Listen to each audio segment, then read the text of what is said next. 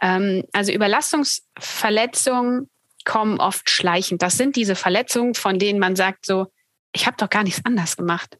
Also das kam einfach aus dem Nichts und dann war es auf einmal da, weil das auch so sich nicht so ankündigt, sondern das kommt dann, dann hat man mal so, am Anfang hat man meistens so nach der Belastung, spürt man da irgendwie was oder so gegen Ende des Laufens, merkt man, oh, da ist irgendwie was, aber so schlimm ist das jetzt auch nicht, das ignoriert man dann meistens auch eher. Und dann wird das immer mehr, es wird immer, immer präsenter.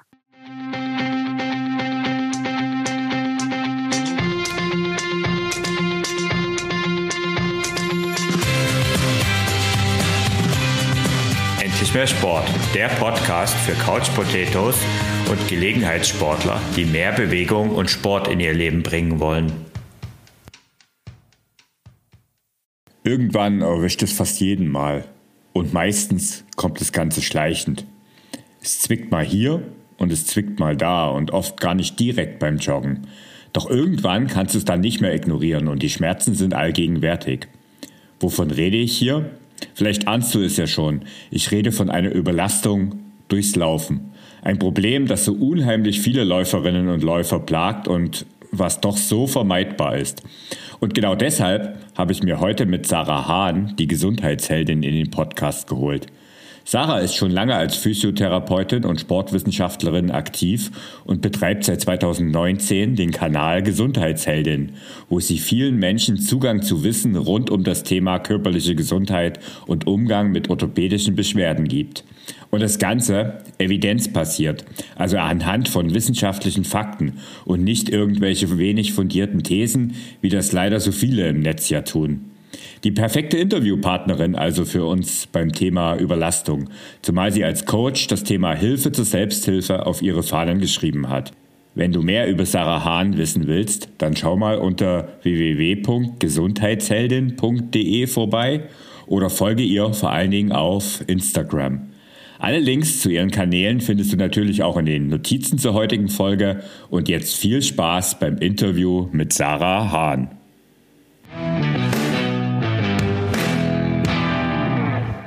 Hallo, hier ist Thorsten, dein Online-Lauftrainer und heute habe ich mit Sarah Hahn die Gesundheitsheldin zu Gast. Hallo Sarah, schön, dass du heute bei mir im Podcast zu Gast bist. Hallo Thorsten, ich freue mich.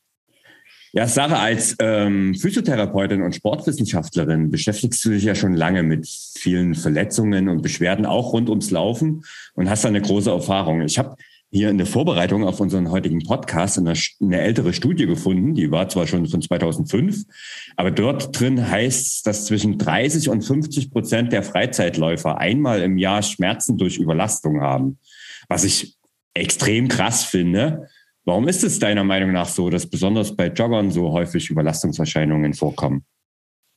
Puh, das ist eine gute Frage, direkt zum Anfang. Ähm, ja, warum trifft das Läufer so häufig? Ich glaube, Laufen ist halt so ein Sport, bei dem man einfach auch losläuft. Ich meine, das ist ja auch das Schöne daran. Ne? Man kann einfach die Schuhe anziehen und rausgehen. Ähm, und dann legt man einfach los. Und ich glaube, da hat man am ehesten noch so von Sportarten so das Gefühl, ja, das ist so intuitiv. Also Laufen gehört ja irgendwie zu uns dazu, dass man das einfach macht und dann gar nicht merkt, dass man in so eine Überlastung reinkommt. Also ich sag mal, wenn man sich akut überlastet, ähm, dann versteht man das. Ne? Also wenn ich, äh, weiß ich nicht, normalerweise zehn Kilometer laufe und ähm, ein Freund erzählt mir, er kann nicht beim Halbmarathon mitmachen, ob ich nicht Lust habe, in zwei Wochen den mhm. zu laufen, dann verstehe ich, dass mir danach alles wehtut. Das kann ich nachvollziehen. Das, das kann man, kann man irgendwie verlinken. Aber bei so chronischen Überlastungen, also wo man einfach immer so ein bisschen über dem ist, was eigentlich der Körper gerade kann, ähm, da kommt die Reaktion oft erst auch so zeitverzögert. Man denkt so, ach ja, es geht eigentlich gut. Und dann so nach sechs, acht Wochen merkt man, äh, geht doch nicht so gut. Und ich glaube, ähm, das ist dann eher das Problem, warum okay, das dann meinst, kommt. Weil der, weil Joggen halt oder Laufen halt so ein Sport ist, so, wo der, ein, der Zugang so leicht ist, ne? Ja, genau. Und weil es auch so intuitiv ist. Ne? Ja, jeder glaubt es zu können. Ähm, genau. Also würdest du sagen, dass äh, Laufen ein gefährlicher Sport ist? Oder eher, dass viele ihn eben falsch betreiben? Ich, nein, also Joggen ist kein, kein, kein gefährlicher Sport in dem Sinne. Mhm. Und auch die, ich sag mal, die häufigsten Verletzungen, die passieren, sind ja nicht schwerwiegend. Also im Sinne mhm. von lebensbedrohlich oder so ja, etwas. Ja, ja ähm, also Lebensqualität bedrohlich schon, aber nicht lebensbedrohlich. Ähm, er ist nicht gefährlich, um Gottes Willen. was war nochmal die zweite Frage? Ach so, äh, warum ja. Leute, ob Leute das falsch angehen. Mhm. Ähm, das kann schon sein. Also das, ich glaube, es ist eher, dass man so so unbedacht macht und wir haben ja oft immer das, äh, nicht oft immer, wir haben oft das, ja dieses, ja wir wir überschätzen uns oft ja, mhm. und denken, dass wir besser sind, als wir tatsächlich sind. Ja, mhm.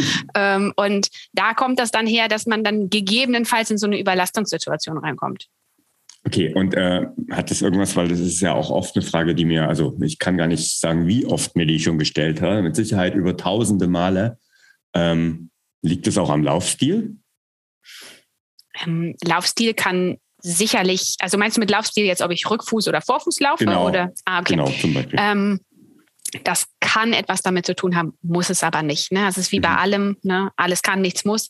Ähm, wenn ich natürlich, also verschiedene Laufstile haben verschiedene ähm, ja, Belastungsprofile. Also ein Vorfußlauf belastet die mhm. Achillessehne und den Fuß mehr und ein Rückfußlauf belastet das Knie mehr, weil irgendwer muss ja diesen Stoß, wenn ich aufkomme, auch abdämpfen. Ne? Mhm. Ähm, das gehört einfach dazu. Und ähm, Dementsprechend sind natürlich beim Vorfußlaufstil, ich sag mal, die Füße mehr belastet. Deswegen ist man da vielleicht anfälliger dafür, sich dort zu überlasten. Aber man kann auch völlig gut Vorfuß laufen und nie etwas bekommen. Genauso mit dem mhm. Rückfußlauf. Ich bin überhaupt kein Fan davon zu sagen, das ist der eine Laufstil und der ist gut und das ist der, der ist schlecht. Und wenn du das machst, dann kriegst mhm. du auf jeden Fall Schmerzen. Okay, da rennst du ja bei mir sehr offene Türen ein, weil äh, das sehe ich ganz genauso. Und tatsächlich ist es auch was, was ich oft feststelle, ist, wenn ähm, Läufer, weil sie mal wieder gehört haben, dass Vorfußlauf der schnellere Laufstil ist, was in der Regel auch bei richtig schnellem Tempo stimmt. Mhm. Ähm, ja, wenn sie dann anfangen umzustellen, dann eben einfach nur die Probleme sich dann einfach nach verlagern an eine andere Stelle. Ne? Also wie du es gesagt hast, ne? also bei, wenn du Fersenläufer bist oder Rückfuß aufkommst, dann hast du halt öfters mal Knieprobleme. Vorfußläufer sind eher die, die mit Schien- und Wadenbeinprobleme haben. Ne? Und Umstellung ist halt immer so eine Geschichte. Ja, andere Belastung und damit genau. andere Probleme. Vielleicht, ähm, wir sind schon ziemlich tief drin. Gehen wir mal einfach mal ganz einen Schritt zurück und fangen mal ganz von vorne an. Was ist denn eigentlich eine Überlastung? Hm. Ja, eine Überlastung ist, wenn man es ganz einfach sagt, ein Missverhältnis zwischen der Belastbarkeit, also was halte ich aus, und der mhm. Belastung im Alltag und im Sport, also was mute ich mir zu. Und wenn ich mir mehr zumute als das, was ich aushalte, dann komme ich in eine Überlastung. Und das ist eben beim Sport ähm, genauso und beim Laufen eben auch. Also das heißt, das eine, das hatte ich eben schon mal kurz angerissen, so akute Überlastung, das kennen wir. Ähm, zum Beispiel das Beispiel mit dem Halbmarathon, was ich gebracht habe. Mhm. Aber oder aber auch ähm, so ganz klassisch aus dem Alltag Dinge, die wir nie tun und dann machen wir ganz viel davon. Sowas wie wir ziehen um und streichen die Wohnung. Ne? Ähm, mhm. Dann hat man sofort die Reaktion und man weiß auch, woher das kommt. Ähm, wenn ich mich aber immer nur so ein, so ein bisschen überlaste, ne, also so ein bisschen drüber bin, dann ist das halt eben oft eher so ein bisschen schleichender. Aber an, an sich ist eine Überlastung ganz plain Missverhältnis zwischen was packe ich drauf und was halte ich aus. Okay, also das heißt ähm, letztendlich so ein Muskelkater ist auch eine Form von Überlastung. Ja, da würde ich eher von einer Anpassungsreaktion sprechen. Ne? Also okay. ein Muskelkater, ähm, da bin ich etwas leicht über meine Grenze hinausgegangen und dann merke ich eine Anpassungsreaktion für ein, zwei, drei, vier Tage. Und danach ist das wieder gut. Ne? Das ist auch eher sowas wie so eine akute Überlastung, aber eine in einem Rahmen, wo der Körper sehr, sehr gut mit umgehen kann, wenn er genügend Regenerationszeit bekommt. Mhm. Es tut halt mal weh und dann hat es wieder erledigt. Ne? Das genau. Halt so. genau. Ähm, Du hast jetzt vor uns auch schon äh, so gesagt, das kann auch nach sechs, acht Wochen kommen. Also das heißt, wie merke ich denn, dass ich mich überlastet habe? Mhm. Ähm, also Überlastungsverletzungen kommen oft schleichend. Das sind diese Verletzungen, von denen man sagt so, ich habe doch gar nichts anders gemacht. Also das kam mhm. einfach aus dem Nichts und dann war es auf einmal da, weil das auch so sich nicht so ankündigt, sondern das kommt dann, dann hat man mal so, am Anfang hat man meistens so nach der Belastung spürt man da irgendwie was oder so gegen Ende des Laufens merkt man, oh, da ist irgendwie was, aber so schlimm ist das jetzt auch nicht, das ignoriert man dann meistens auch eher. Und dann wird das immer mehr, es wird immer, immer präsenter. Dass man merkt, es mhm. kommt früher beim Laufen, es wird stärker. Dann merkt man es vielleicht noch zwei, drei Tage hinterher und dann irgendwann kommen so die Beschwerden, dass es auch im Alltag nicht mehr weggeht. Also ne, das ist so, das, das, das wird quasi schlimmer über, über, über die Zeit. Und wenn das so was Schleichendes ist, was sich so von hinten einmal so ein bisschen anschleicht gefühlt, äh, dann kann das schon mal in so Richtung Überlastungsverletzung gehen. Okay. Mir fällt da als Beispiel gerade, also ein ganz spontanes Beispiel von einer Sportlerin bei mir im Ausdauerclub ein, die mhm. ähm, ziemlich knapp hintereinander zwei Halbmarathon gelaufen ist und ähm, ja, ein paar Wochen später dann mal wieder genau über so, sowas beschrieben hat, dass sie halt mhm. ja dann angefangen hat, die Schmerzen immer größer zu werden. Im ersten Moment denkt man ja dann auch oft gar nicht unbedingt, dass die Schmerzen vom Sport kommen, ne? weil sie ja gar mhm. nicht unbedingt beim Sport auftreten, oder? Ja, müssen sie nicht unbedingt. Also mhm. das ist so das, das, was manchmal tricky ist, dass, ähm, dass man denkt, die Schmerzen, die am Tag nach dem Sport kommen, dass die mit dem Sport nichts zu tun haben. Aber gerade so Sehnenbeschwerden, äh, sowas wie Achillessehne ne, oder Patellarsehne oder die Plantarfaszie, also unter dem Fuß, ne, die, mhm. wo auch gern sich ein Fersensporn bildet, ähm, die reagieren oft so ein bisschen zeitverzögert. Also dass das dann am Tag danach plötzlich mehr wehtut ähm, oder dass man diesen morgendlichen Anlaufschmerz hat. Das hat aber mit der sportlichen Belastung in der Regel zu tun. Okay, und ähm, es ist eigentlich ein Unterschied, ob ich jetzt äh, als Sportler ziemlich am Anfang stehe. Also jetzt sind ja viele bei mir, die auch den Podcast hören, ziemliche Laufeinsteiger. Es gibt aber auch natürlich erfahrene Jogger und, und Läuferinnen und Läufer. Ähm, gibt es da einen Unterschied?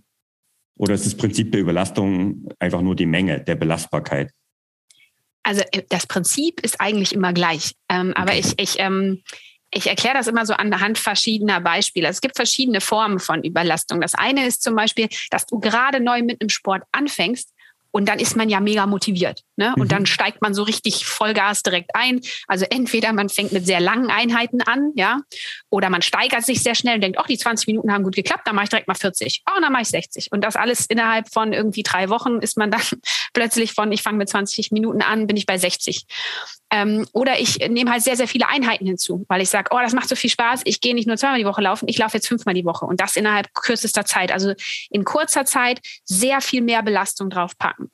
Ähm, und bei den erfahrenen Läufern ist es dann häufig, wenn die ein Ziel haben. Also wenn dann äh, der mhm. Hobbyläufer entscheidet, oh, die zweimal die Woche zehn Kilometer, ach, ich hätte Lust auf einen Halbmarathon. Ah, da hätte ich jetzt Bock drauf. Und dann fangen die so einen Trainingsplan an. Ähm, und machen den vielleicht nicht so strukturiert und geben zu viel Gas zu schnell. Mhm. Ähm, und das sind so Klassiker, woran man das merkt. Und deswegen sage ich auch immer, zoom mal ein bisschen raus, guck dir nicht nur die letzten ein, zwei Wochen an, sondern guck dir die letzten sechs bis acht Wochen an. Hast du was verändert?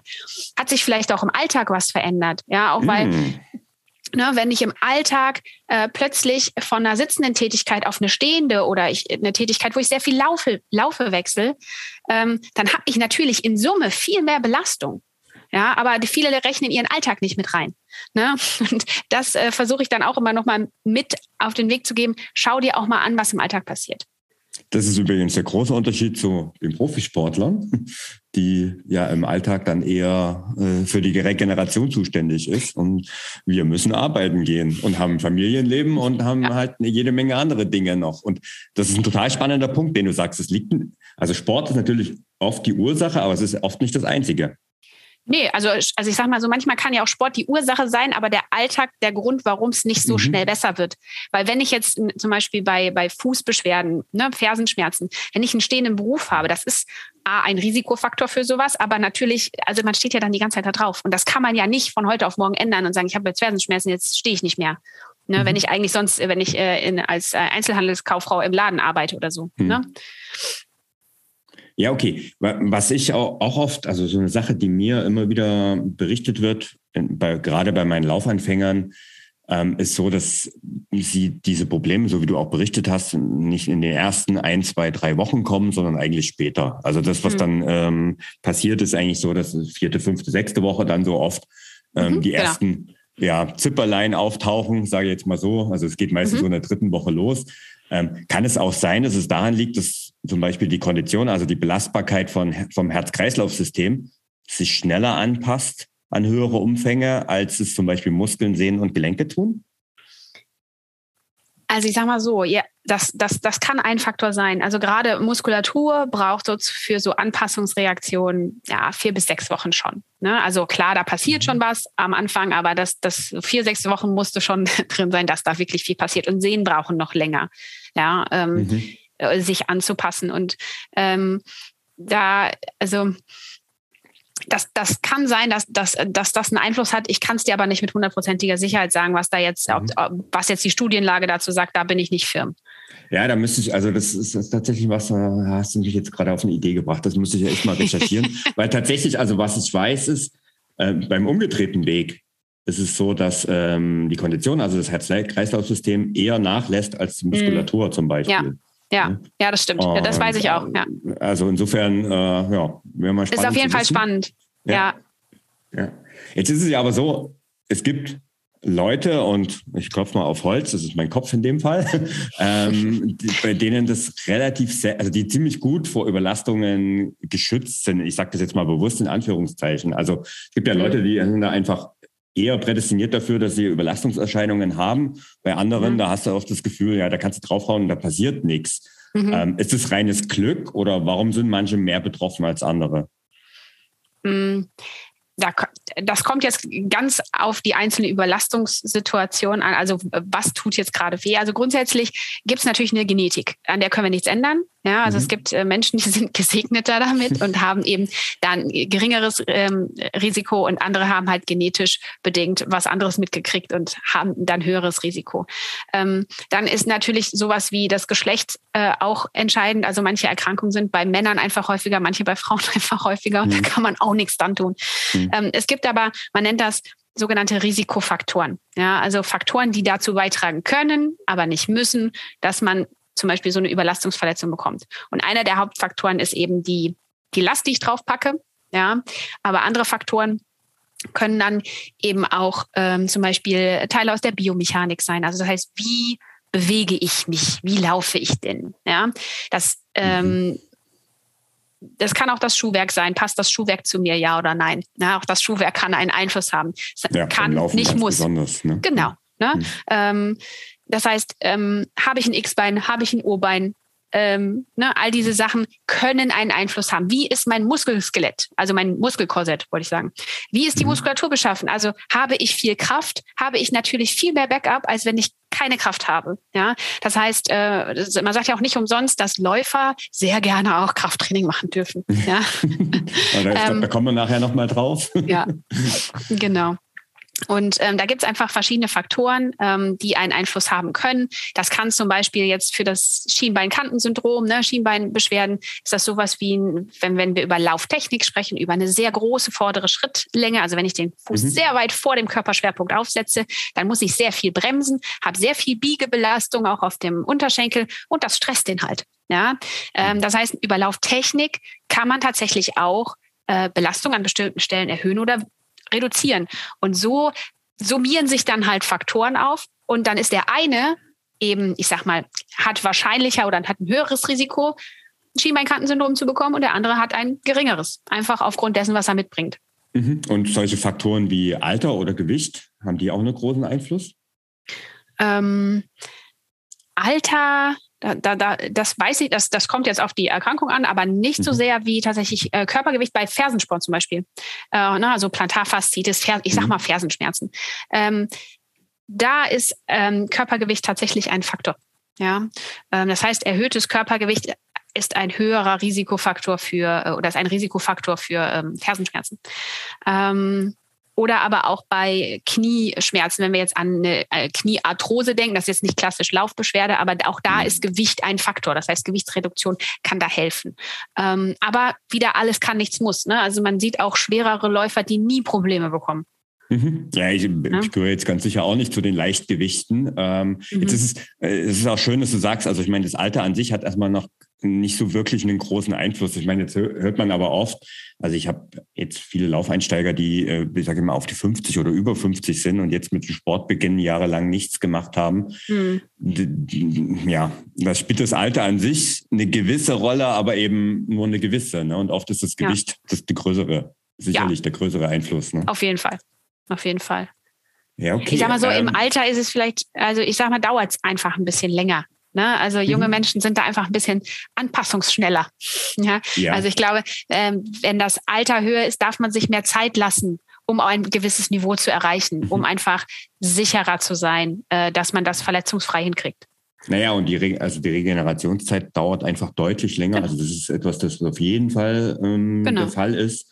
Und ein zweiter Punkt ist einfach, ähm, ja, man sollte sich halt, ja, wie du sagst, also man sollte sich einfach Zeit lassen, weil was auch klar ist, also das kann ich jetzt aus persönlicher Erfahrung sagen, also mit, ich sag mal, mit Anfang 30, äh, da habe ich halt höhere Belastungen und mal so einen richtigen Belastungsschub besser verkraftet als jetzt mhm. mit, äh, mit der Ende 40, ne, wo ich einfach ja. sage, naja gut, da haue ich nicht mehr mal so einen Hammer drauf, weil da habe ich länger was davon, als es vor ein ja. paar Jahren der Fall war. Das ne? stimmt.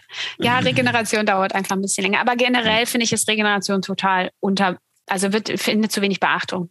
Ja. Weil Regeneration ist so wichtig. Ich sage immer, es ist Teil des Trainings. Also es ja. ist wie deine Trainingseinheit und das, mhm. das gehört einfach fix dazu. Mhm. Sehr schön. Ähm, was mache ich denn, Jetzt wollen wir so mal so ein bisschen in die, in die, in die Praxis reinzugehen. Was mache ich denn, wenn ich spüre, also ich meine, es gibt natürlich die verschiedenen Möglichkeiten, aber wenn ich jetzt so genau das, was du beschreibst, wenn ich merke, oh, ja, mir tut's halt hier und da mal weh, nach dem Sport, ein, zwei Tage später, ähm, ja, also es macht sich so langsam eine Überlastung bemerkbar. Muss mhm. ich dann immer erstmal Sportpause machen oder was mache ich denn eigentlich?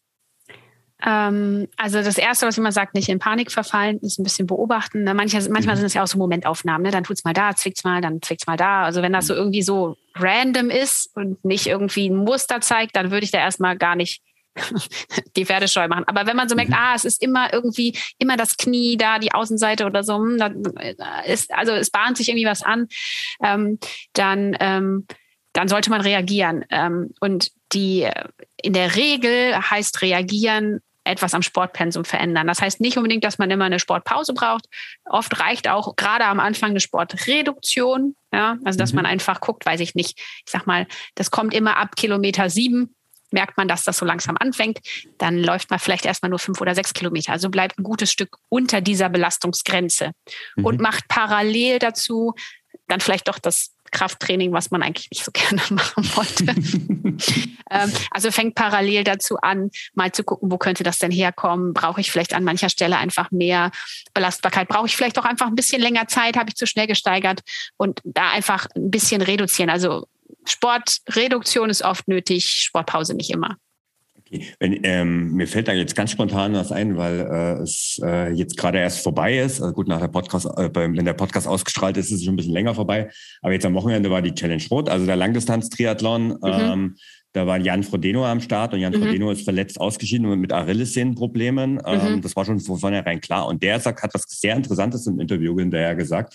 Er hat gesagt, er hat mit seinem Team aufgemacht, äh, ausgemacht, die haben eine Schmerzskala aufgestellt von 0 bis 10. Mhm. Mhm. Und er hat gesagt, sobald der Schmerz über fünf ist, ähm, hört er auf. Ja. Ähm, ist es etwas, ist es so, sowas, mit dem arbeitest du auch oder ist das eher so ungewöhnlich, sage ich mal? Weil du musst es ja auch, ich meine, muss man ja auch erstmal lernen, damit umzugehen. Mhm. Ne? Ja, ähm, ich arbeite mit sowas auch. Also ich meine, Schmerz ist sehr mhm. individuell, ne? Und also mhm. für dich eine 5 ist was anderes als für mich eine 5 sicherlich. Mhm. Also man kann das nur mit dem, mit sich selbst vergleichen und nicht mit anderen. Das ist immer ganz, ganz mhm. wichtig, ne? Das ist das, was man selber empfindet.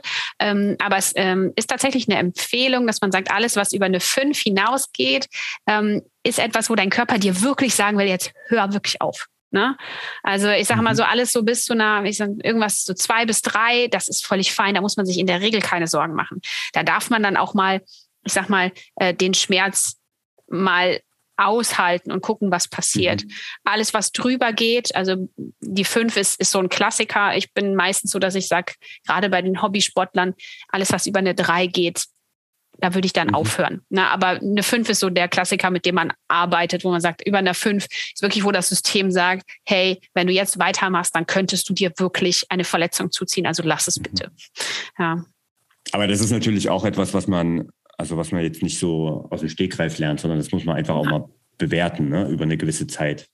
Genau, genau. Und ich glaube, das ist auch so ein bisschen, ähm, dass man, dass man da Erfahrung für sich selber sammeln muss. Wie reagiert der Körper? Ne? Also mhm. dieses, ähm, wie reagiert der auf so fünf Kilometer oder sechs Kilometer Laufen? Habe ich dann, werden, weil ne, wenn, wenn sieben Kilometer normalerweise wehtun, fünf oder sechs tun aber nicht weh, aber mhm. am nächsten Tag merke ich es. Dann bedeutet es trotzdem, dass es immer noch ein bisschen mhm. zu viel war. Dann müsste ich noch mal ein bisschen an der Stellschraube drehen und vielleicht dann nur vier laufen. Und wenn die vier Kilometer gut gehen und ich merke, währenddessen habe ich keine beziehungsweise kaum Schmerzen, ich merke, das Knie ist da, aber sonst ist es eigentlich gut, und am nächsten Tag ist es auch fein. Dann weiß ich, ah, das ist mein Sweet Spot. Da muss ich dranbleiben. Das ist gut. Da bleibe ich jetzt erstmal. Der ist super. Ja. und ähm, von dort aus kann man dann weiter gucken. Also, dass man dann sagt, okay, das, das Niveau halte ich jetzt mal für zwei, zwei, drei Wochen. Ich sage immer irgendwas, drei, vier Einheiten, sodass sich sozusagen der Körper dran gewöhnt. Und dann fange ich erst an zu steigern. Das ist, das ist total spannend, weil das ist, also, ähm, ich höre das jetzt auch nicht zum ersten Mal und ich finde das immer so mega, weil das halt so ein richtig systematisches Herangehen ist. Und das ist mhm. aber was, was ich total vermisse bei extrem vielen Hobbysportlern, weil die dann mhm. eben sagen, oh, heute ist es gut gegangen, dann kann ich ja morgen wieder auf normales mhm. Level zurückgehen. Ja, ne? ja, ja. Nee, bitte und, nicht. ja. Also das heißt wirklich, sich systematisch da einfach rantasten. Ne? Ja. Ja. ja, also da gibt es eine ganz interessante Untersuchung. Ich glaube, die ist schon, die ist schon älter, ich glaube von 2012 zum Thema Schienbeinkantensyndrom. Mhm. Ähm, und äh, da ging es darum zu gucken, was sind so ähm, sichere Steigerungen, die man machen kann. Also um wie viel kann ich mich steigern von meinem aktuellen Leistungsniveau? Und aktuelles Leistungsniveau heißt, was ich in den letzten zwei Wochen so im Durchschnitt gemacht habe. Ja, deswegen sagte ich drei, vier Einheiten, je nachdem. Den Schmerzen oder? Ähm, also, ähm. na, wir gehen jetzt mal von, also gehen wir mal davon aus, wir haben diese vier Kilometer etabliert. Ne? Also wir mhm. haben Beschwerden mhm. bei sieben Kilometer sieben. Vier Kilometer funktionieren gut, ohne dass ich Beschwerden habe. So, wie steigere ich das jetzt, dass ich nicht wieder merke, ah, dann ist der Schmerz wieder da. So, täglich grüßt das Murmeltier. Ne? Mhm. So, was mache ich jetzt? Also, ich etabliere mir ein Leistungsniveau. Und das ist das, was ich in den letzten zwei drei Wochen hatte. Das heißt, ich muss mal zwei, drei Wochen das Niveau halten. Gute Idee. So, und wie steigere ich dann jetzt? Äh, und da, äh, früher ist man davon ausgegangen, dass gerade bei so Sehnen und bei so Überlastungsbeschwerden, dass man so eine zehnprozentige Steigerung maximal machen sollte, damit man sicher ist, dass das nicht wiederkommt. Also würde man dann in der nächsten Einheit zehn Prozent obendrauf packen und das wiederum wieder für drei, vier, fünf Einheiten halten, um dieses Niveau zu etablieren. Ähm, die neuere Studien haben so ein bisschen gezeigt, dass man so irgendwas zwischen 10 und 30 Prozent machen kann. Also man muss nicht unbedingt diese konservativen 10 machen, sondern irgendwas zwischen 10 und 30 Prozent, aber maximal bitte diese 30 Prozent. Ja, das heißt, dann, wenn ich, weiß ich nicht, normalerweise, äh, sagen wir jetzt bei diesen vier Kilometern, ja, mhm. also irgendwas zwischen. Ja, so um die fünf, knapp über fünf. Ja, genau, genau, ja. irgendwie so um die fünf Kilometer. Oder man kann das mhm. an Zeiten natürlich dann auch ganz gut festmachen. Und dann wieder erstmal gucken, wie funktioniert das mit den, für den Körper? Wie geht es mir am gleichen Tag? Wie geht es mir am nächsten mhm. Tag? Geht es mir gut? Dann bleibe ich da. Und dann geht es weiter. Ne? Wenn, wenn ich das jetzt mal rein mathematisch betrachte, ist das dann, ähm, brauche ich drei, vier Wochen, um wieder bei den sieben zu sein, so grob. Hm? Ja, ja, genau. Es kann aber auch länger dauern. Also, weil mhm. wenn du dann merkst, dass Schmerzen wieder, dass die Schmerzen wiederkommen, dann mhm. bitte nicht die Flinte ins Korn werfen, denken, es war alles umsonst. Ne? Also ich meine, mhm. zwischen 10% und 30% obendrauf packen, gibt es ja auch noch Zwischendinge. Ne? Und dann kann man auch nochmal gucken, okay, hast du 30 Prozent geworden? Ja, dann nimm mal nur 20 oder nur 10, mhm. finde wieder deinen Sweet Spot, bleib dabei und dann geht's weiter. Es ist tatsächlich, also auch wenn man mit einem Coach arbeitet, ist das Try and Error, aber mhm. systematisch, mhm. ja, so dass man es nachvollziehen kann. In, ne? in vielen Dingen so, ja. ja. Du musst halt die An also das ist ja auch das, was Coaching ausmacht, diese Anpassungsreaktionen zu bewerten. Genau. Mhm. Und ja. nicht nur ähm, zu sagen, also einen Trainingsplan aufzustellen und sagen, du läufst jetzt so und so viel, sondern dieses Ergebnis auch auszuwerten. Ne? Und das ja. gilt in deinem Fall jetzt mit, in, im Schmerzbereich ja genauso wie jetzt bei mir, wenn ich jetzt die Trainingsdaten an sich mir anschaue. Ne? Genau, genau. Also ähm, das Prinzip ist das gleiche, ja. ja. Jetzt also eins kann man ja, du hast ja gesagt, nicht in Panik geraten. Und ich meine, das ist ja schon, äh, schon richtig. Was aber ja mittlerweile alle machen, da äh, kann man, also das geht sich, glaube ich, gar nicht anders aus. Dr. Google befragen irgendwie dann mhm. trotzdem alle mal. Ne? Ja. Und äh, bei YouTube schauen auch dann viele hier mal vorbei und schauen dann nach irgendwelchen Beschwerden, bevor man dann wirklich die Experten fragt. Und wenn ich dann, äh, ich sag mal, auf einschlägigen Seiten immer wieder Tipps und konkrete Übungen bekomme, die haben alle irgendwie irgendwas mit denen zu tun, um so diese mhm. typischen Überlastungsschmerzen wegzubekommen. Kann mhm. ich Überlastungen einfach wegdehnen? Ach, das wäre so schön, wenn das gehen würde. Ja, ne? Das wäre so großartig. aber beim Dehnen kann man gleichzeitig Fernsehen ja, gucken, so ist ganz entspannt. Ja, ja, ja, ich weiß. Ähm, die, ich sag mal so, diese Gurus haben deswegen so viel Erfolg, weil denen kurzzeitig schmerzreduzierend wirkt. Mhm. Oft. Nicht immer, ja. aber oft hat man durch, diese, durch das Dehnen einen, ähm, einen an, ein angenehmes Gefühl und der Schmerz ist weniger, weil unser Nervensystem moduliert wird für, durch dieses Dehnen. Dieser Effekt hält aber in der Regel nur kurze Zeit an. Das heißt, Dehnen ist nicht falsch in dem Moment. Wenn dir das gut tut, ist das sogar total super, weil es dir dann besser geht und du dich normaler bewegen kannst. Das ist total super. Ähm, aber um das langfristig dann loszuwerden und belastbarer zu werden für die Belastung, die du ja machen willst, musst du genau das machen, nämlich Belastung draufpacken. Aber in dem Rahmen, der eben geht. Also das heißt, den Schmerz als Grenze wahrnehmen, mit dem Schmerz arbeiten, den als Leitplanke benutzen quasi. Ne? Also wie so eine Leitplanke äh, und sagen, okay, das geht, das geht nicht. Und mhm. innerhalb dieser Leitplanken die Belastbarkeit Stück für Stück anheben durch ein Krafttraining, durch aber auch das Lauftraining, wenn der Schmerz nicht zu stark ist, also ne, wenn, wenn das innerhalb mhm. der, der Grenzen geht. Und dann diese Grenze immer weiter zu verschieben. Und dieses Verschieben der Grenze passiert nur, wenn ich an die Grenze rankomme. Und das schaffe ich mit denen einfach nicht. Okay, also das heißt, ähm, denen kann eine kurz, kurzfristig, also kurzfristig das Problem lindern, aber genau. nie die Ursache bekämpfen letztendlich. Richtig. Genau, genau so ist ja, es. Okay. Und wenn man das weiß, ist das eine super Sache. Ne? Also ich bin mhm. überhaupt kein Gegner von denen. Wenn man das richtig einordnet und auch richtig verwendet und nicht als. Hauptmaßnahme, ist das eine total schöne Ergänzung. Hm. Aber eben das eine Ergänzung und nicht die Hauptmaßnahme. Genau, und das ist ja leider das, also ich meine, da, da kann ich jetzt auch mal eindeutiger sein. Ähm, das ist das, was viele von diesen, ich sag's mal, Gurus äh, genau sagen, dass das die mhm. Lösung ist. Das ist sie aber ja. nicht. Ne? Und, nee. ähm, und ich weiß, dass, äh, ich sag mal, ihr Physiotherapeuten da einen harten Kampf gegen führt, um ja. einfach, ja, das wirklich, also ähm, ja, wirklich klar zu machen, weil viele verstehen es halt auch einfach nicht. Eine weitere Unart mhm. in meinen Augen ist die Tatsache, dass viele auch schnell mit, so bei kleineren Schmerzen schnell mal mit zu Schmerzmitteln wie Ibuprofen mhm. oder irgend sowas ähnliches greifen. Mhm. Vielleicht auch, und das höre ich auch sehr oft, um dann zum Beispiel das Training noch zu absolvieren. Was hältst du mhm. davon? Nicht viel. Okay. um es ganz klar zu sagen, so, nicht viel. Diplomatisch ausgedrückt.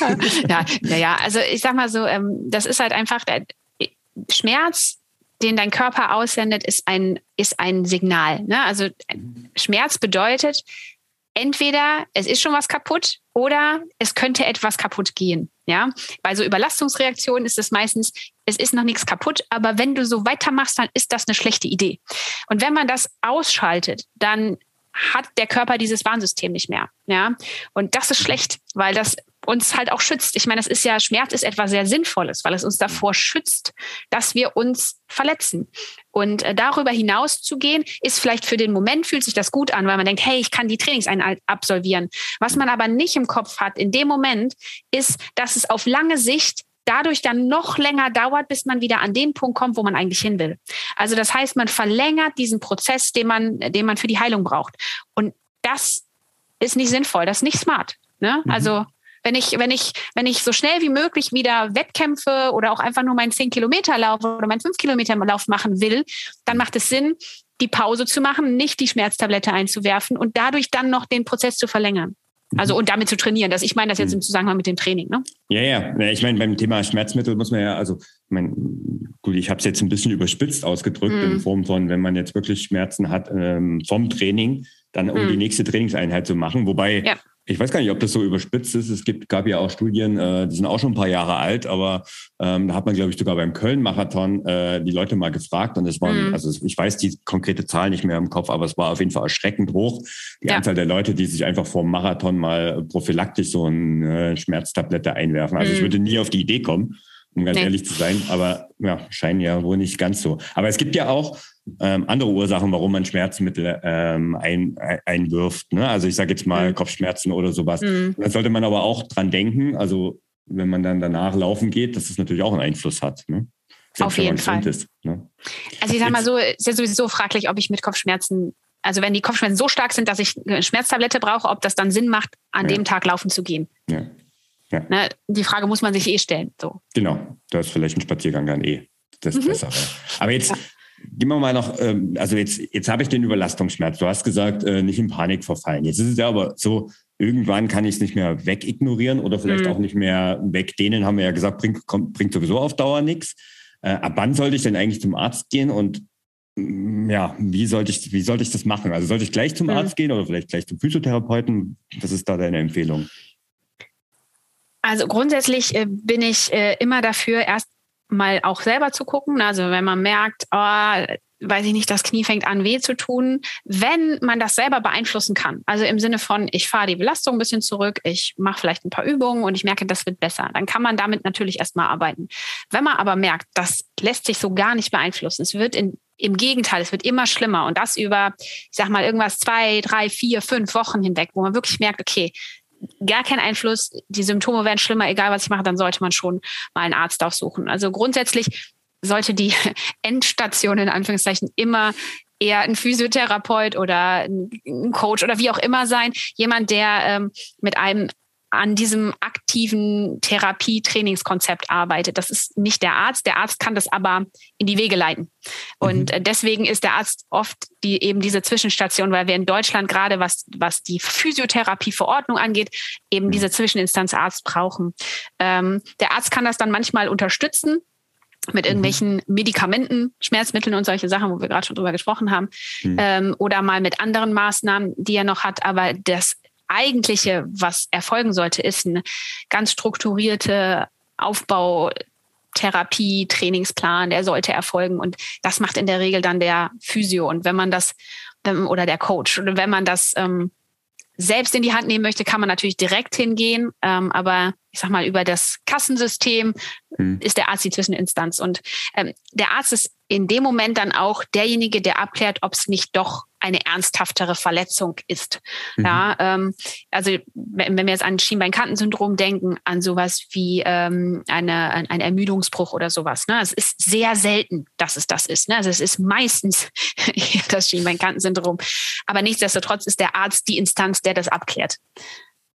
Okay, ähm, und vielleicht noch als Ergänzung von mir, ähm, weil ich halt auch öfters mal das Thema höre, dass die Ärzte ja nicht so gerne dann die, diese Überweisung zum Physiotherapeuten mhm. machen. Oder oft ist der, der, Patient durchaus auch nicht ganz unschuldig dran, weil ähm, in der Aufregung viele gar nicht erwähnen, dass sie Sport machen, dass sie mhm. laufen, dass das daher kommt und so weiter. Ne? Mhm. Und das sollte man natürlich, das muss der Arzt wissen, weil das kann er ja nicht riechen.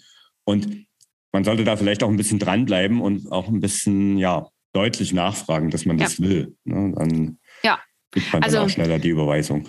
Äh, mein Tipp ist da immer, und ich mache das für mich selber auch so. Ich meine, ich bin selber vom Fach. Aber wenn mhm. ich beim Arzt bin, dann bin ich Patientin. Also da bin ich genau mhm. wie jeder andere. Ich mache mir vor eine Liste. Ich mache mir vor eine Liste ja, okay. mit mhm. Fragen und Dingen, die ich abarbeiten will und die hole ich raus und lege die auf den Tisch. Sehr smart, ja. Ja, also A, denke ich dann dran und B, der Arzt weiß schon, alles klar, da kommt noch was. weil sonst sind die ja manchmal auch schnell aus der Tür wieder ja, raus. Ja. So schnell kann man gar nicht gucken, weil die haben ja, sind ja auch oft sehr stark getaktet. Also das ist so mein Tipp, weil ich mache das genauso. Sonst vergesse ich diese Sachen. Mhm. Ja, und wie gesagt, das ist dann, also das ist auch mir schon öfters zugetragen worden. Dann wird sich halt im Nachhinein über den Arzt besperrt und dann frage ich immer so, hast du das eigentlich erwähnt? Äh, nee. Also gerade hm. unter Laufanfängern ist das was, was ich oft, weil es ja noch nicht so normal ist, weil man vielleicht auch nicht unbedingt so aussieht wie ein Sportler, wie auch immer mhm. ein Sportler auszusehen hat. Ne? Ähm, mhm. Aber ja, dass das einfach vergessen wird im ja. wahrsten Sinne des Wortes. Ne? Ja, es ist aber ja auch eine Situation, in der man nicht oft ist. Man ist aufgeregt, genau. man will ja, dass einem geholfen wird und so, da vergisst mhm. man einfach auch manche Sachen. Mhm. Ähm, und das ist, äh, das ist völlig menschlich und völlig okay. Äh, deswegen aufschreiben hilft da total Super und Tipp, da auch ja. hartnäckig bleiben. Und gerade zum Thema Physiotherapie, ähm, wenn man gesetzlich versichert ist, ähm, ist dann oft spielt dann auch sowas wie Budget eine Rolle. Das hm. es wäre schön, wenn es nicht so wäre, aber es ist so. ja. ähm, aber Physiotherapeuten sind halt eben oft, also wenn es die klassische Physiotherapie ist, sind die äh, weisungsgebunden äh, und brauchen ein Rezept. Und ein Privatrezept belastet das Budget des Arztes nicht. Das muss man zwar selber bezahlen, ähm, nachher dann am Ende, aber das kann man sich eigentlich immer ausstellen lassen. Und da, da gilt diese Ausrede, dass, dass, er, dass er das nicht ausstellen kann, gilt eigentlich nicht. Mhm. Okay, also das wäre dann sozusagen die äh, zweite Lösung, dann das Ganze genau. über Privatrezept zu machen. Ja. Hartnäckig bleiben. Ja, genau. okay, jetzt haben wir mal sehr, sage ich mal, allgemein über das Thema Überlastung besprochen. Und jetzt gehen wir mal vielleicht an einem konkreten Beispiel äh, ein bisschen tiefer rein. Ähm, mhm. Ich habe mir einfach mal so gedacht, weil du, du hast vor uns auch schon angesprochen, ähm, ja, Fersensporn, Plantarfastie, ähm, mhm. weil das auch im Podcast wir noch nicht so, also wir haben viele Schmerzen schon besprochen, mhm. den, den noch nicht. Ähm, mhm. Aber so die Schmerzen an der Fußsohle in Richtung Ferse, das ist ja durchaus etwas, was, ähm, ich sag mal, nach Knie und nach Achillessehne eine der häufigsten Läuferbeschwerden ist. Oh ja. Was, was muss ich denn tun, wenn, also es geht ja oft, also ich habe das selber schon gehabt, also in, in leichter mhm. Form. Mhm. Es fängt dann mit einem Kribbeln an der Fußsohle an. Das ist so, so eines der Dinge, mhm. die bei mir dann angefangen haben. Also als Kind hatte ich mal extrem Fersensporn, aber das hatte, glaube ich, eher andere Ursachen. Aber mhm. so, so, wenn die Fußsohle anfängt zu kribbeln, ne, das ist ja so mhm. ein, so ein Faktor. Ne? Ja, ja, muss nicht tatsächlich. Okay. Also ähm, eher vorrangig sind so sind Schmerzen im Bereich der Ferse, meistens eher so Ferse Innenseite, manchmal auch okay. Außenseite, aber meistens eher Ferse, Innenseite, zieht das manchmal noch so ein bisschen den vorderen Fuß. Oft fängt es auch mit so einem Druckgefühl einfach an, dass man so denkt, oh, das ist irgendwie unangenehm, das drückt.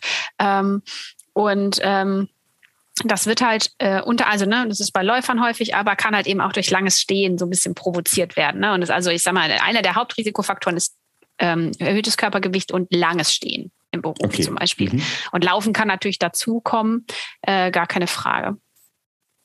Okay, und das ist, ähm, ist jetzt auch sowas, äh, also du sagst, Risikofaktor ist Gewicht zum Beispiel, mhm. oder? Ja. Okay. ja. Und ist auch das die Ursache dann Überlastung im Training oder ist das ähm, eher ja, ein orthopädisches Problem oder eine, eine Fußform oder irgendwie sowas? Mhm. Ja, also es ist tatsächlich, es gibt mehrere Faktoren, die da mhm. ein Risikofaktor sein können. Und ich will es nochmal kurz wiederholen, weil es mir super wichtig ist. Risikofaktor heißt kann. Ja, also ja, es erhöht okay. das mhm. Risiko. Es kann sein, dass es das, dass es das ein Faktor ist. Es muss aber nicht. Also es gibt ähm, tatsächlich, also als Risikofaktor biomechanischerweise gibt es ah, einmal den vermehrten Knick-Senkfuß, aber es gibt auch den sehr steifen Fuß, der scheinbar irgendwie ein Risikofaktor ist. Also entweder zu steif oder zu beweglich okay, sozusagen. Super. Ist gut, also ne? Genau das Gegenteil. Ähm, genau. Äh, und das scheinen Faktoren zu sein. Aber jemand mit einem Plattfuß kann weiß ich nicht, 100 Kilometer die Woche laufen und nie Fersensporn oder Fersenschmerzen kriegen. Aber es kann ein Faktor sein. Also ich sage mal so, it matters when it matters. Ja, also wenn man das, den Fersensporn hat und man hat eben einen Plattfuß, Knicksenkfuß und ähm, hat stark die Belastung erhöht, dann kann dieser Knicksenkfuß ein Baustein sein, an dem man arbeiten kann. Ist halt ein Baustein und ich würde dann nicht nur an dieser Fußstabilität an der Kraft der Fußmuskulatur arbeiten, aber es ist ein Baustein, an dem man dann arbeiten kann. Ähm, das ist ein, ist ein Faktor, dann sowas wie, ähm, also ich sag mal, wir haben ja gesagt, so Rückfußlaufen, Mhm. Ähm, ich, ich bevorzuge nicht Rückfuß oder Vorfuß, aber so sehr, ähm, wenn man sehr weit hinten auf der Ferse aufsetzt. Also mhm. es gibt ja so die Menschen, die gefühlt schon fast auf der Achillessehne aufsetzen, weil die sehr weit hinten ja. auf der Ferse ja, ja, aufsetzen. Klar, also das gibt es tatsächlich, ja. Genau. Ähm, das kann auch mal ein Risikofaktor sein, weil der Weg nach unten dann sehr, sehr weit ist. Ne? Und das heißt, mhm. da ist sehr, das ist eine sehr schnelle Bewegung, die dann passiert. Mhm. Ähm, und schnelle Bewegungen, die sind wiederum schwerer zu kontrollieren. Ähm, und solche Sachen können dann, können dann auch mal da, dazu beitragen. Ja, also ja, wo man einfach sagt, es ist ungünstiger. Ja. ja. Also da, ich meine, wenn man so, so ein extremer Fersenläufer ist, dann ist ja oft äh, so ein klein, also ein Tipp von mir, den ich dann immer gerne mal gebe, ist, halt, was viele gar nicht denken. Die denken immer, sie müssen besonders große Schritte machen, aber das soll ja, man genau. eben ja genau nicht. Also sobald man genau. die Schrittlänge etwas verkürzt, genau. kommt man schon mal automatisch nicht mehr so extrem auf der Ferse auf und hat auch nicht mehr Korrekt. diese extreme Belastung. Ne? Aber ja. du hast ja schon immer wieder mal angedeutet, ähm, also wir sind jetzt hier sehr stark beim Laufen ähm, und du hast jetzt aber schon von Stabilität gesprochen, du hast aber auch schon von Kraft gesprochen. Das heißt, ja. eigentlich kommst du darüber, um das Ganze zu verbessern, oder? Ja, also grundsätzlich ähm, ist eine Möglichkeit ähm, und eine wichtige Möglichkeit, ein wichtiger Baustein, wenn man sowas loswerden will, ein Krafttraining, das dich da abholt, wo du gerade stehst. Ja, also ich habe auch schon Leute gehabt mit Fersenschmerzen, da haben wir überhaupt nicht über Wadenheben und sowas nachdenken können, weil das einfach viel zu schmerzhaft war. Ne? Also die ganze mhm. Wadenmuskulatur so stark zu aktivieren. Da haben wir mit äh, isometrischem Training äh, der, der Fußmuskulatur angefangen. Also sowas wie Zehen in den Boden drücken, Isometrisch mhm. heißt nur halten, ja, zehn Sekunden mhm. halten, wieder locker lassen. Ja, mhm. mit solchen Sachen haben wir angefangen, weil alles andere hat die Schmerzen stark äh, stark äh, provoziert. Mhm. Und dann fängt man mit solchen Sachen an, ja, und stärkt eben die gesamte Fußmuskulatur. Und ähm, irgendwie ist das so ein Hype, dass man mittlerweile bei Fersensporen sehe ich immer jeden zweiten, der dann auf irgendwie einem Wackelbrett steht, im Einbeinstand, sich die Zähne putzt. Und das ist dann die Übung, wo ich mir denke, ja, wenn das dein Ziel ist und du ähm, im Einbeinstand irgendwelche Übungen machst oder auf der Slackline unterwegs bist, das wäre vielleicht eine gute Idee. Ähm, aber wenn du laufen willst, dann äh, brauchst du diese Fußstabilität äh, in der Landung und im Fußabdruck, wenn du dich irgendwo mhm. wegdrücken willst. Und dann muss dein Training das auch widerspiegeln. Und dann sollte dein Training auch Dinge enthalten, die deiner Sportart ähnlich sind. Okay, das ist jetzt ziemlich witzig, weil äh, ich habe den Tipp schon öfters gegeben. Mit diesem äh, Wackelbrett und Zähneputzen ist tatsächlich mm. etwas, was ich sehr mache. Aber ich mache das ja. eher aus einem anderen Grund. Also ich mache das, das ist ja genau der Punkt, was du sagst. Es geht ja darum, ähm, für, dies, für die Problematik, die man hat, mhm. ähm, eine Lösung zu finden. Und ich mache das mhm. ja aus einem anderen Grund. Ich mache das da, weil ich habe zum Beispiel ähm, hier und da das Problem gehabt, dass ich äh, sehr schnell umgeknickt bin. Ah ja. Ähm, und mhm. da ist es einfach so, ich habe dadurch mehr Stabilität gewonnen. Mhm. Und ähm, ja, also das sind halt so, ne, äh, kommt auch wieder drauf an, weswegen man das Ganze macht. Es ist immer die Frage, was ist das Ziel, ne? Was ist das genau, Ziel der Übung Ziel, und passt ja. die Übung dazu, ja. ne? Also passt ja. die Übung zu dem Ziel, was du erreichen möchtest. Und mhm. wenn du äh, diese Stoßbelastung wieder aushalten möchtest beim Laufen, äh, dass mhm. deine Ferse das wieder kann, dann muss die das halt auch üben. Ne? Mhm. Ähm, und das Ganze unterbettet mit einem guten Krafttraining. Das ist, es muss auch nichts Fancy-mäßiges sein, ein ganz klassisches, generalisiertes Krafttraining, wo die Wade und Fußmuskulatur mit eingebunden ist. Mhm. Ähm, und außerdem macht einen sowas auch schneller. Ne? Also manche alle denken ja immer, das Krafttraining ist schlecht, weil dann ist es schlecht fürs Laufen. Nein, das ist eine gute Basis, um auch einfach, ich sag mal, so eine Grundkraft einfach zu haben, damit ich mich auch äh, abdrücken kann. Da erzähle ich immer ganz gerne von einer meiner Kundin, ähm, die auch Läuferin ist, ganz passioniert und konnte ganz lange wegen Achillessehne nicht laufen mhm. und war bei mir in Behandlung ähm, und die musste ganz viel Krafttraining machen, das hat die vorher nicht gemacht und die hat gesagt, oh, ich weiß nicht und, und ich habe ihr gesagt, du wirst schneller sein, glaub es mir. Sagt mhm. sie, kann nicht sein, ich habe es ein Dreivierteljahr nichts gemacht. und dann ist die wieder losgelaufen und nach irgendwie vier, fünf Wochen dann das erste Mal so wirklich einfach mal ohne irgendwie Intervalle und sie sagte, sag, ich glaube das nicht. Ich bin viel schneller. Ich bin viel mhm. schneller als vorher und ich, hab, ich, ich bin dreiviertel Jahre nicht gelaufen. Wie kann das sein? Das ist ein ganz anderes Laufgefühl, weil Kraft einfach eine Grundbasis auch bildet. Ja. Mhm. Und das äh, fand ich, das fand ich einfach so süß. Die stand vor mir und konnte es nicht fassen.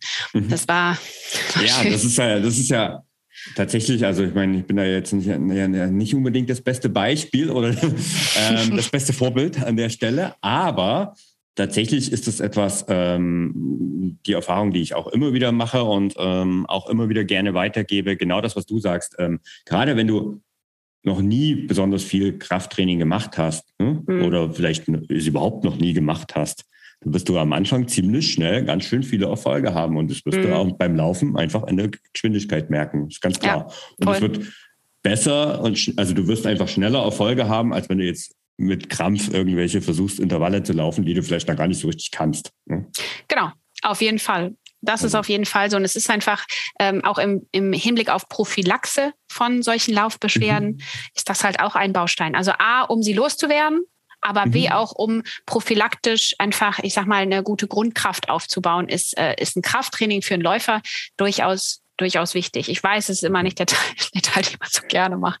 Lass uns, da, lass uns da vielleicht, ähm, vielleicht also da gehen wir gleich nochmal näher drauf ein, weil mhm. das, das habe ich mir auch schon notiert. Ähm, ich will aber davor vielleicht mal noch einen, noch einen Schritt zurückgehen und mhm. sagen, wir haben jetzt unser Überlastungsproblem im Griff, in Anführungszeichen. Mhm. Es dauert ja eine gewisse Zeit, hast du schon gesagt. Aber es gibt zum Beispiel auch die Möglichkeit, also wenn ich jetzt eine Verletzung hatte, jetzt sagen wir mal, es war vielleicht, ich musste wirklich mal eine Pause machen, ne, weil ich verletzt mhm. war. Mhm. Dann ist ja so ein schwieriger Punkt, den viele Hobbyläuferinnen haben, ist, wie steige ich denn eigentlich überhaupt wieder ins Training ein? Mhm. Jetzt hast du schon erwähnt, äh, diesen, diese, diese Empfehlung mit diesem sanften Trainingsumfang, also dass man ja. den Trainingsumfang pro Woche so maximal um 10 Prozent steigern soll. Hast schon mhm. gesagt, mittlerweile neuere Studien sagen, man kann auch ein bisschen mehr. Mhm. Das klingt auch alles irgendwie logisch und einleuchtend. Aber gerade wenn ich jetzt noch ganz am Anfang meiner Jogging-Karriere in Anführungszeichen stehe ne, hm. und dann eine lange Pause gemacht habe, ne, also zehn Prozent von null Kilometer ist halt immer noch null. Ne? Also da komme ich ja nie richtig vorwärts. Da hast du recht. Ja. Mathematisch gesehen kommst du da nicht vorwärts. Ja, genau. Ähm. Also rein mathematisch funktioniert es nicht. Ähm, also grundsätzlich, äh, wenn eine längere Pause da war wegen ähm, sportlich, also wegen Verletzung. Also mhm. das gilt für fast alle, würde ich sagen, selbst wenn du sonst auch ambitioniert mehr läufst, mhm. ähm, starte ich eigentlich immer mit kleinen Intervallen. Und mit kleinen Intervallen meine ich da sowas wie vier bis fünf mal zwei Minuten laufen, zwei Minuten gehen im Wechsel. Mhm. Ne? Also das sind so Sachen, wo dann die, die Läufer mich meistens angucken und sagen, dafür ziehe ich die Schuhe doch nicht an. Ja, genau. Ne? Aber ähm, das sind oft so, ähm, ich sag mal, das sind oft gute Testmöglichkeiten, mit denen man anfangen kann. Weil ähm, wenn man sich überlastet dann und der Körper noch nicht so weit ist, also bleiben wir mal bei dem Fersenschmerz, ne?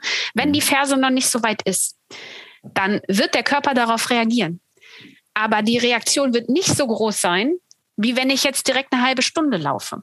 Mhm. Ja, wenn ich die halbe Stunde laufe, dann brauche ich vielleicht zwei, drei Wochen, bis der Fuß sich wieder beruhigt hat. Laufe ich diese vier bis fünf mal zwei Minuten, braucht der Körper vielleicht drei, vier Tage, bis der sich wieder beruhigt hat. Und dann bin ich wieder, kann ich wieder mehr machen, weil man muss ja mal einrechnen, wenn das mehr wehtut, habe ich wieder eine geringere Belastbarkeit, kann ich wieder weniger machen. Das wirft mich halt zurück mit mhm. solchen kleinen Einheiten, die man dann wirklich auch langsam erstmal in den Intervallen nur steigert, also ne, dann daraus drei Minuten macht oder vier Minuten macht, mhm. ähm, hat man wirklich eine super gute Kontrolle darüber. Also es ist nicht nur, dass es A für den Fuß gut ist, es ist auch für einen selber gut, weil man eine Kontrolle hat in dem Moment. Es fühlt sich nicht so un unkontrollierbar an. Und ähm, das ist wiederum für den Kopf auch gut. Ne? Und diese Erfolge sind für den Kopf gut. Wenn ich seit Monaten Beschwerden habe und Laufen nie funktioniert und plötzlich mache ich diese Erfahrung, ich kann laufen, wenn auch nur kurz Intervalle, aber ich kann laufen, es tut nicht weh. Das ist mhm. total gut für den Kopf. Und der Kopf hat bei Schmerzen einfach einen riesigen Einfluss. Ne? Und also wir müssen dann ja auch lernen, dass Laufen wieder schmerzfrei geht. Das ist auch ein wichtiger Bestandteil der Heilung. Und dafür sind Intervalle einfach, einfach großartig. Ne? Okay, und das ist deiner Meinung nach auch relativ unabhängig davon, auf wel, von welchem Niveau du kommst. Ja. Also okay. ja, wenn, wenn ich jetzt nur vier Wochen Sportpause gemacht habe, ist was anderes. Aber mhm. wenn ich wirklich oft sind die Leute ja dann monatelang zumindest reduziert nur unterwegs oder wenn die dann mhm. monatelang gar nicht unterwegs waren, weil wirklich der mhm. Schmerz im Alltag sehr stark war, dann ist mir eigentlich egal, ob derjenige dreimal die Woche zehn Kilometer läuft oder gerade angefangen hat mit, äh, weiß ich nicht, äh, zwei, drei Kilometern. Mhm. Ey, super, jetzt könnte man eigentlich fast der Meinung sein, wir haben uns das jetzt abgesprochen, weil das, was du gerade berichtet hast, findest du wunderbar wieder in, in meinem von 0 auf 5 Kilometer äh, Plan, Einsteigerplan, ah, weil das sind genau die ersten Einheiten. Und mein Tipp ist ja da auch in der Richtung immer, du musst den ja nicht die acht Wochen komplett wieder durchlaufen, sondern du kannst natürlich dann, wenn du merkst, äh, es geht schneller, dann überspringst du halt mhm. mal eine Woche und eine Einheit und so weiter ja. ne? und gehst halt einfach schneller vor.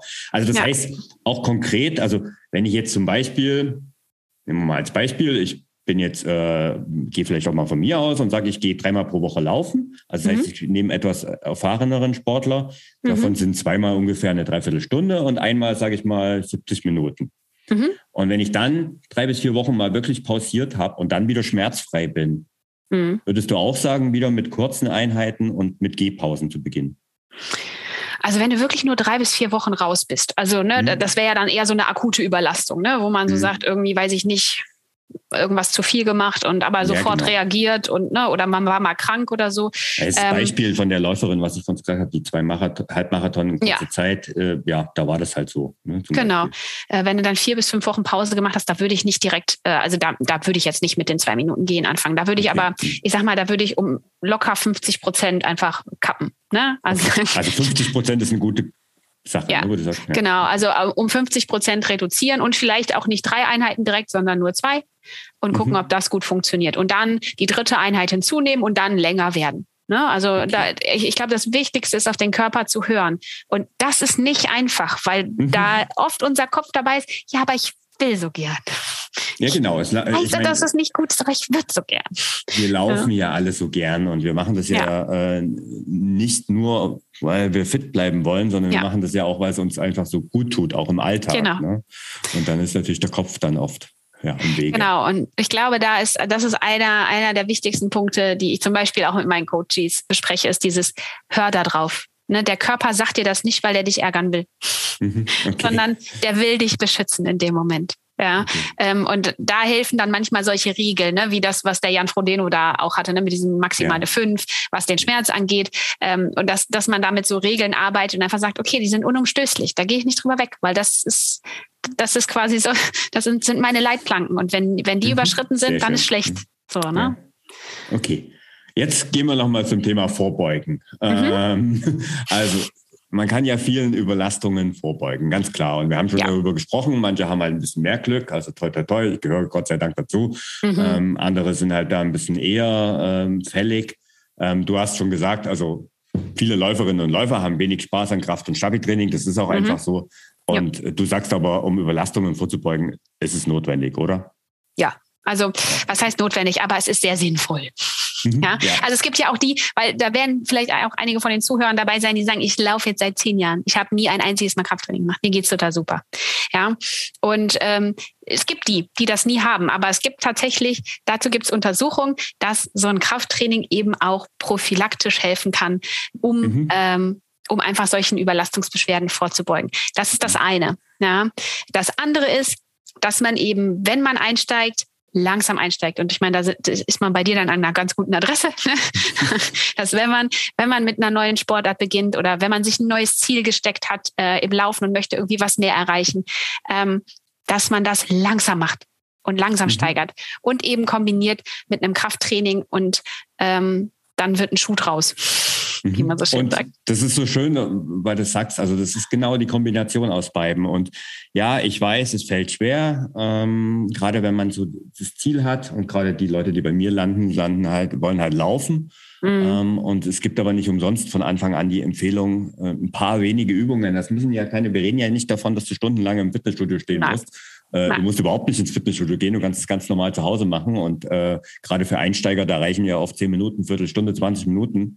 Jede Übung ist besser als keine. Ne? Und wenn es ein paar Mal Kniebeugen beim äh, ja, Gang zum Kühlschrank zum Beispiel ist oder so. Aber vielleicht auch, was du sagst mit den, ich laufe seit zehn Jahren, mache nie was und äh, habe keine Beschwerden. Also ich meine, wie gesagt, ich bin da jetzt das beste Vorbild, ich mache da auch nicht viel, aber mhm. jetzt kommt das ganz fette Aber sobald ich meine Belastung erhöhe, indem ich zum Beispiel auf einen Wettkampf trainiere, wie einen mhm. Halbmarathon oder noch viel krasser auf Marathon. Also einfach meine mhm. ganz normale, also ich habe halt so meine Wohlfühl, meine Basis, wo das Ganze auch geht. Mhm. Aber sobald man diese Belastung erhöht, ist es einfach dringend notwendig. Und ich mhm. merke das auch äh, mit jedem ja, was ich älter werde, ist es noch notwendiger. Mm. Muss man auch ganz klar so sagen. Ne? Ja.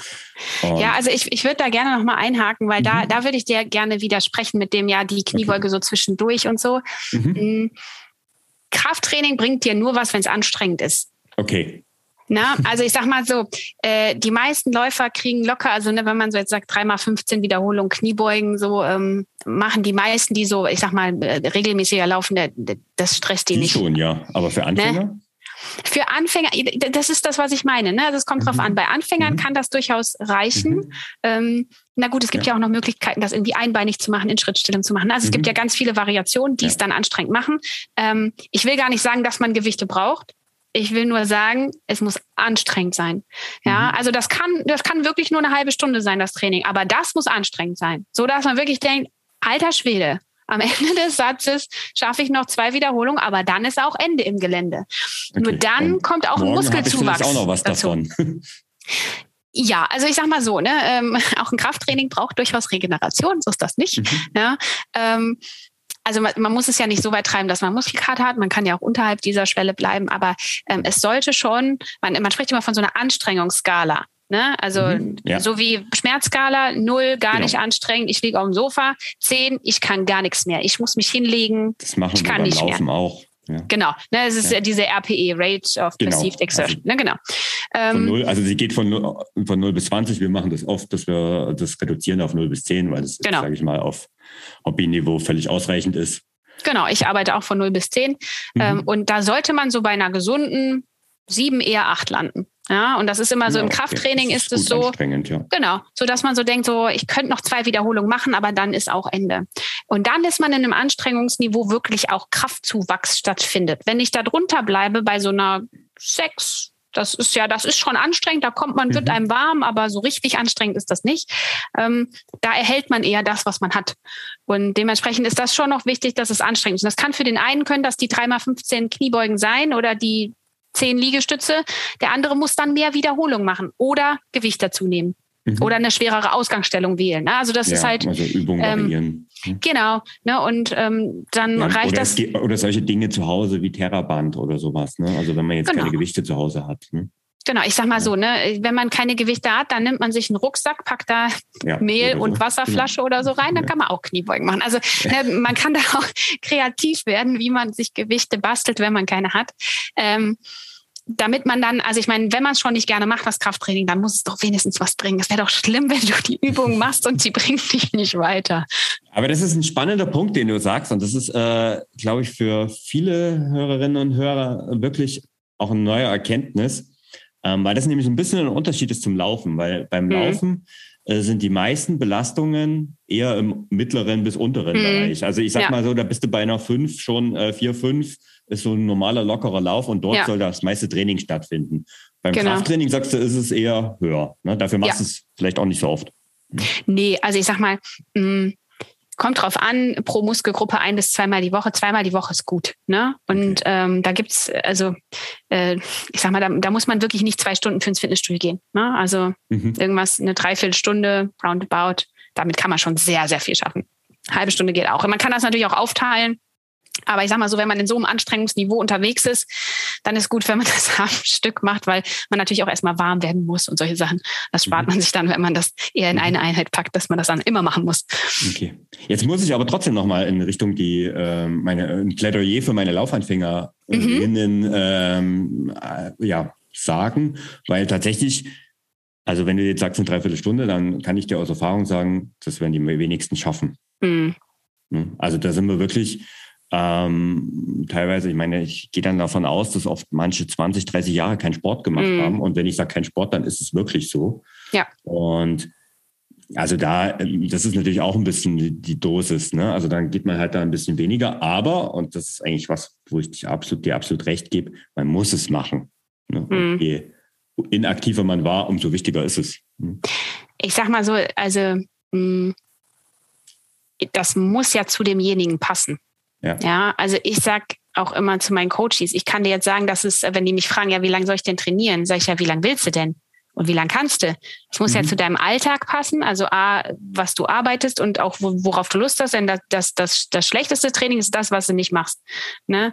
Ähm, sondern du, also Hauptsache, äh, du, du machst was und wenn du sagst, hey, ich habe keine Zeit für zweimal die Woche eine Dreiviertelstunde, aber ich habe Zeit für zweimal die Woche 20 Minuten und das kann ich gut machen, dann packst du halt die wichtigsten Übungen da rein. Und wenn du ja. da deine Routine hast und merkst, es geht und es macht mir vielleicht sogar ein bisschen Spaß und es hat eine positive Auswirkung auf mein Laufen, deswegen bin ich noch ein bisschen motivierter.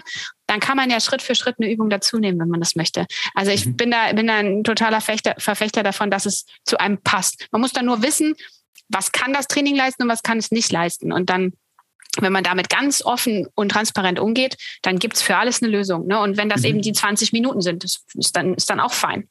Ja, okay. Ich habe ja schon eingangs erwähnt, äh, du bist im Netz als die Gesundheitsheldin aktiv. Ich mhm. finde ja mega guter Name.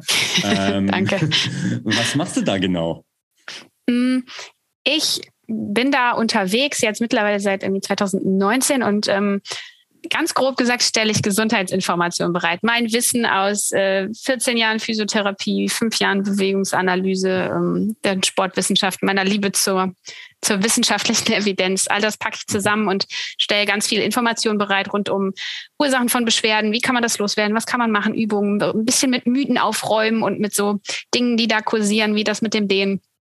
Ähm, und dann wird das mhm. schon mit der Überlastungsbeschwerde damit ein bisschen aufräumen. Und äh, jetzt seit mittlerweile anderthalb Jahren äh, mache ich auch Online-Coachings, also stelle mein Wissen Leuten im 1 zu 1 Setting äh, zur Verfügung und helfe äh, den Menschen, ihre zum Beispiel Überlastungsbeschwerden loszuwerden und dann halt auch wieder schmerzfrei zu werden und in den Sport zurückzukommen. Ähm, und begleite die dabei mit einem ganzheitlichen Ansatz und mit Coachings und ähm, okay. also da bin ich unterwegs. Hilfe zur Selbsthilfe. Ja, absolut. Absolut. Ich bin, ich bin überzeugt davon, dass, ähm, dass jeder Mensch das Potenzial in sich hat, sich selbst zu helfen. Das Schwierige ist nur, dass wir oft nicht wissen, wie wir das tun können und wo wir anfangen sollen.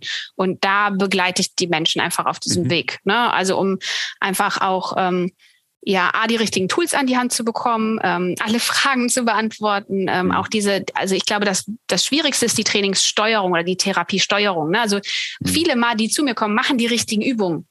Aber wie geht's dann weiter und wie steuert man das? Was passiert, wenn man Schmerzen hat oder Schmerzen bekommt? Wie reagiert man dann? Äh, wie geht man damit um? Ähm, wie steigert man das richtig? Und ähm, wie geht man auch mit den ganzen Ängsten um, die damit auch verbunden sind? Ne? Weil Schmerz macht was mit einem. Wenn man mhm. Teil einer Laufgruppe ist und nicht mehr laufen kann und da sind aber alle Freunde, dann beeinträchtigt das das Sozial Sozialleben. Ja? Und das mhm. ist stressig ja. und das ist ätzend. Ähm, wie geht man damit um? Wie, äh, wie kriegt man das gut hin? Und ähm, auf diesem Weg begleite ich die Menschen. Das macht unglaublich viel Freude. Ja, okay, das, das glaube ich dir sofort. Und das geht ja auch weit über das, was eine klassische Physiotherapie zum Beispiel liefern kann, hinaus, oder? Mhm. Ja. ja, ja, absolut. Also ich sag mal so, da ist das System einfach äh, nicht für gemacht. Ne? Also wenn ich meine, meine Coaches im 1 zu 1 Setting live sehe, dann sehen wir uns eine Stunde.